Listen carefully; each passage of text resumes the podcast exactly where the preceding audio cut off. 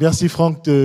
nous allons avoir après chaque, chaque journée juste une petite réflexion sur, euh, sur notre but commun ensemble, pouvoir trouver des outils euh, pour choisir en, âme et conscience euh, nos manières de, de, nous faire soigner.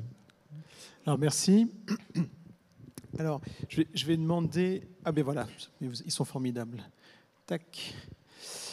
Alors oui, une petite réflexion, de synthèse, euh, enfin il y aura toujours beaucoup de choses à dire. Euh,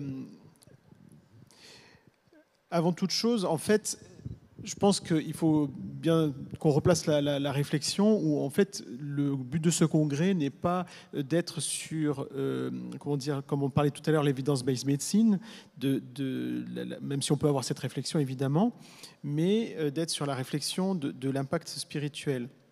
Alors moi, j'avais à cœur de pouvoir euh, euh, rappeler que on a une conception effectivement chrétienne, chrétienne adventiste, où notre paradigme, notre paradigme, notre vision du monde se base sur l'idée d'une réalité spirituelle avec le lieu d'un conflit.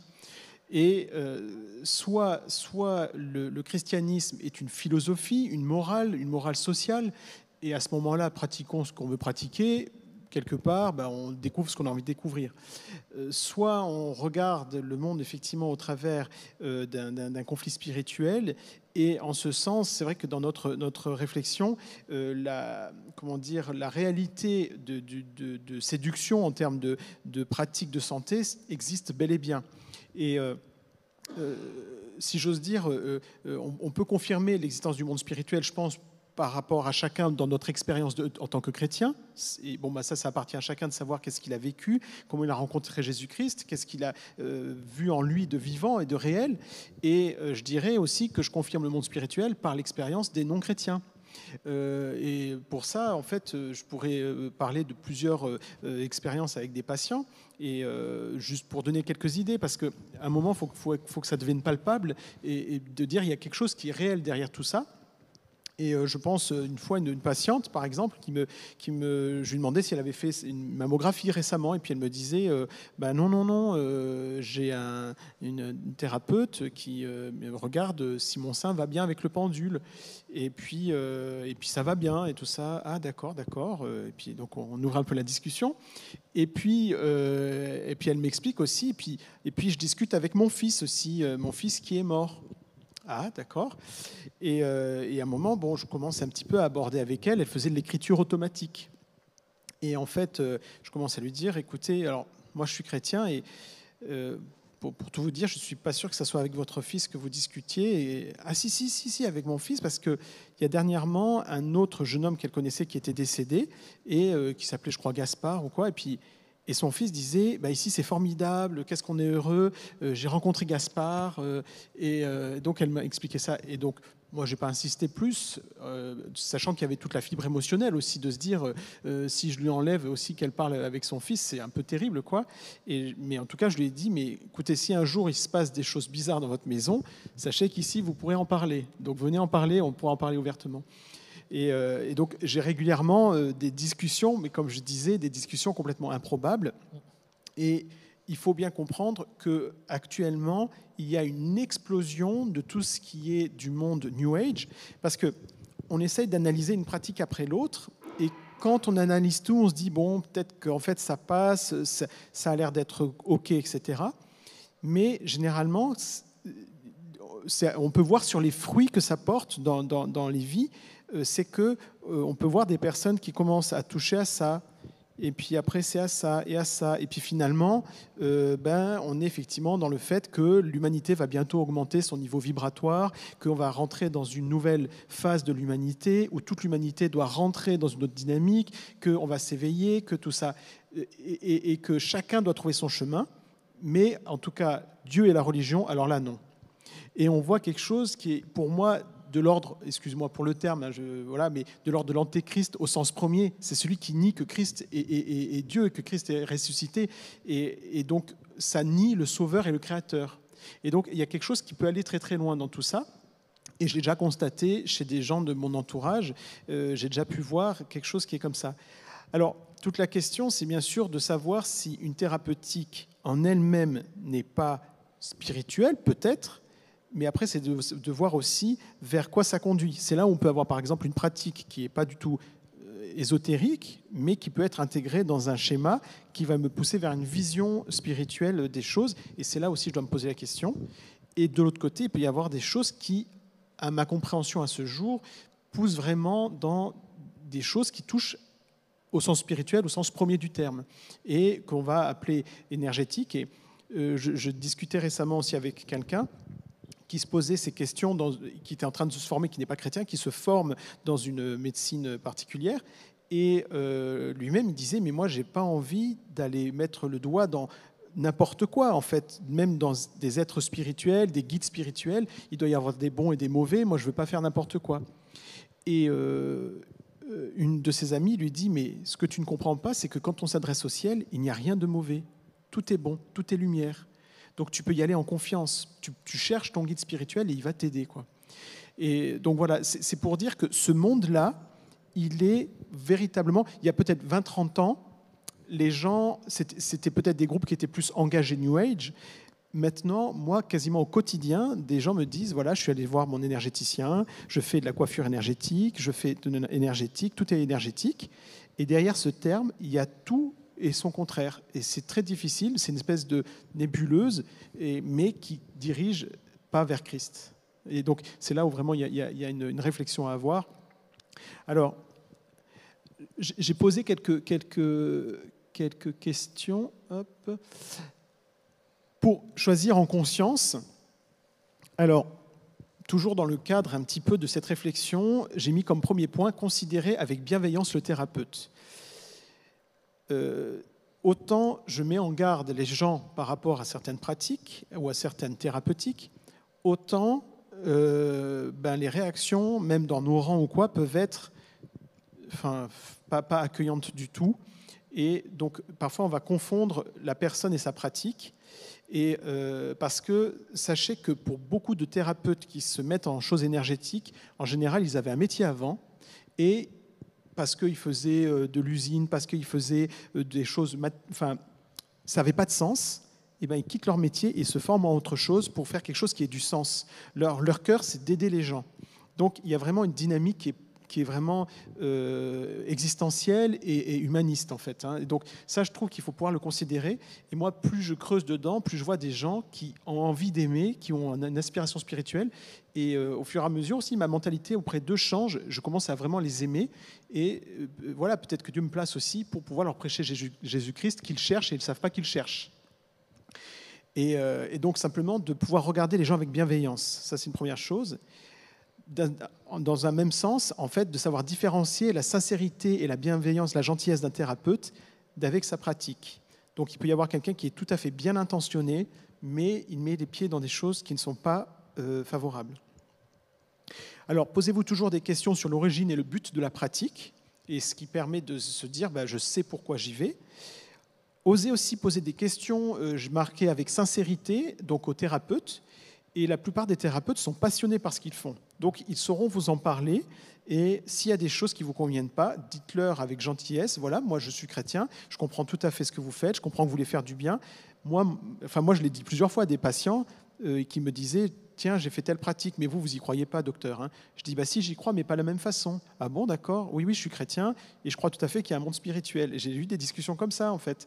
Et, et je leur dis, mais je comprends tout à fait votre recherche, moi, je considère que dans le monde spirituel, il y a un combat, etc. Et, et on a des discussions hyper intéressantes, en fait. Et chacun se respecte dans son chemin, mais euh, c'est l'occasion aussi de, pouvoir partager et de parler de manière euh, euh, décomplexée.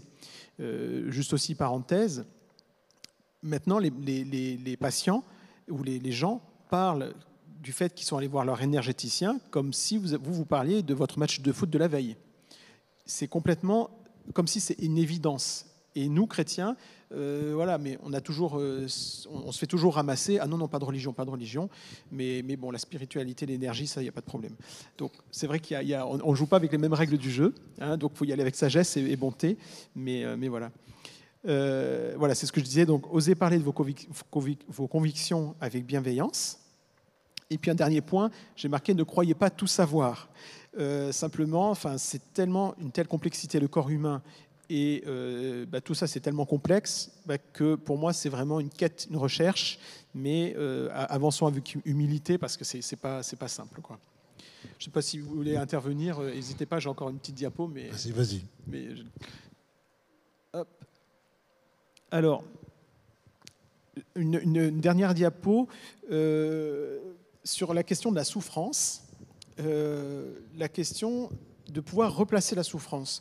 On est dans une, société où le fait d'avoir mal, de souffrir, d'un point de vue sociétal, est vraiment refusé.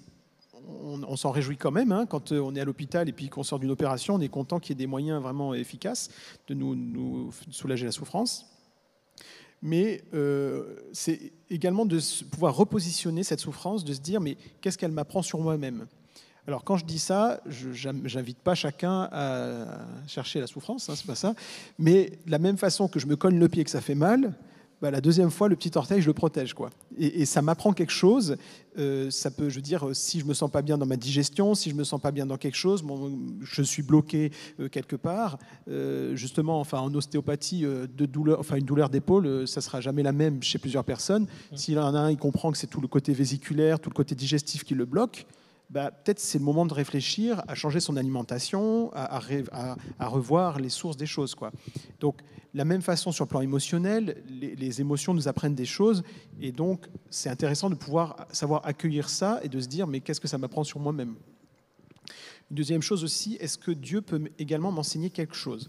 Alors pareil, là je ne fais pas l'apologie de salut par la souffrance, mais euh, de se dire, quand je traverse un tel chemin, euh, est-ce que moi aussi, j'ai pas raté euh, un coche quoi? Est-ce qu'il n'y a pas un, carrefour où je me suis planté de route et je suis allé dans une direction qui n'était pas pour moi? Donc, d'essayer de replacer ça aussi, hein, de donner un sens aussi. Le troisième point, c'est faut-il soulager à tout prix Et quel est le prix à payer? Par rapport à ça, euh, je pense par rapport aux coupeurs de feu. J'ai des amis, euh, c'était il y a une petite année, je crois.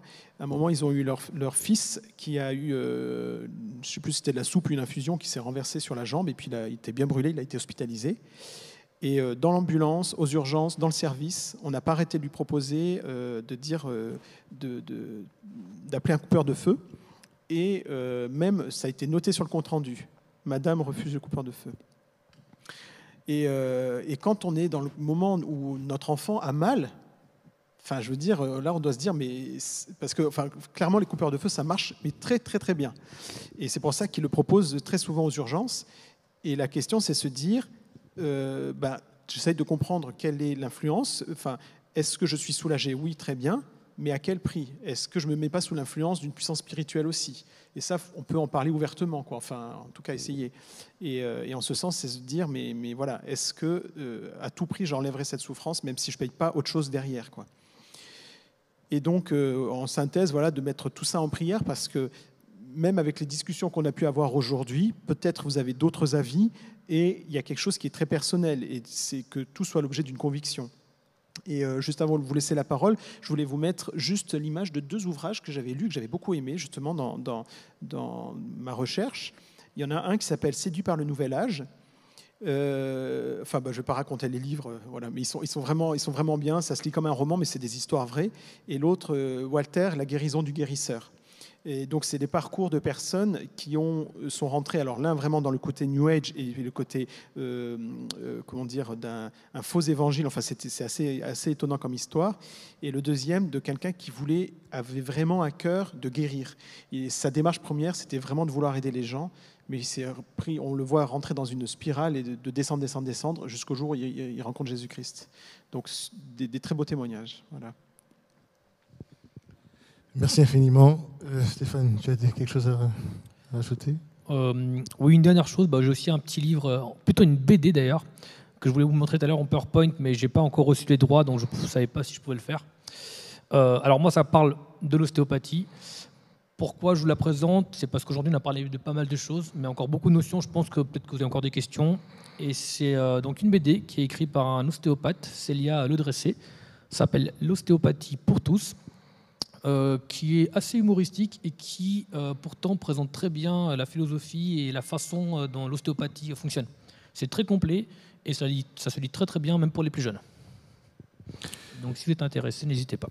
Super, merci pour cette bibliographie tous les deux. Je vous rappelle le, le, le bouquin que nous avons, dont nous avons parlé en entrée aussi, hein, du docteur Noyce, euh, hélas en anglais, qui, est donc, euh, qui parle des, différentes méthodes euh, de, guérison, qu'elles soient alternatives ou, mystiques, qui est un livre qu'on va vous représenter encore demain. Euh, on va s'arrêter là.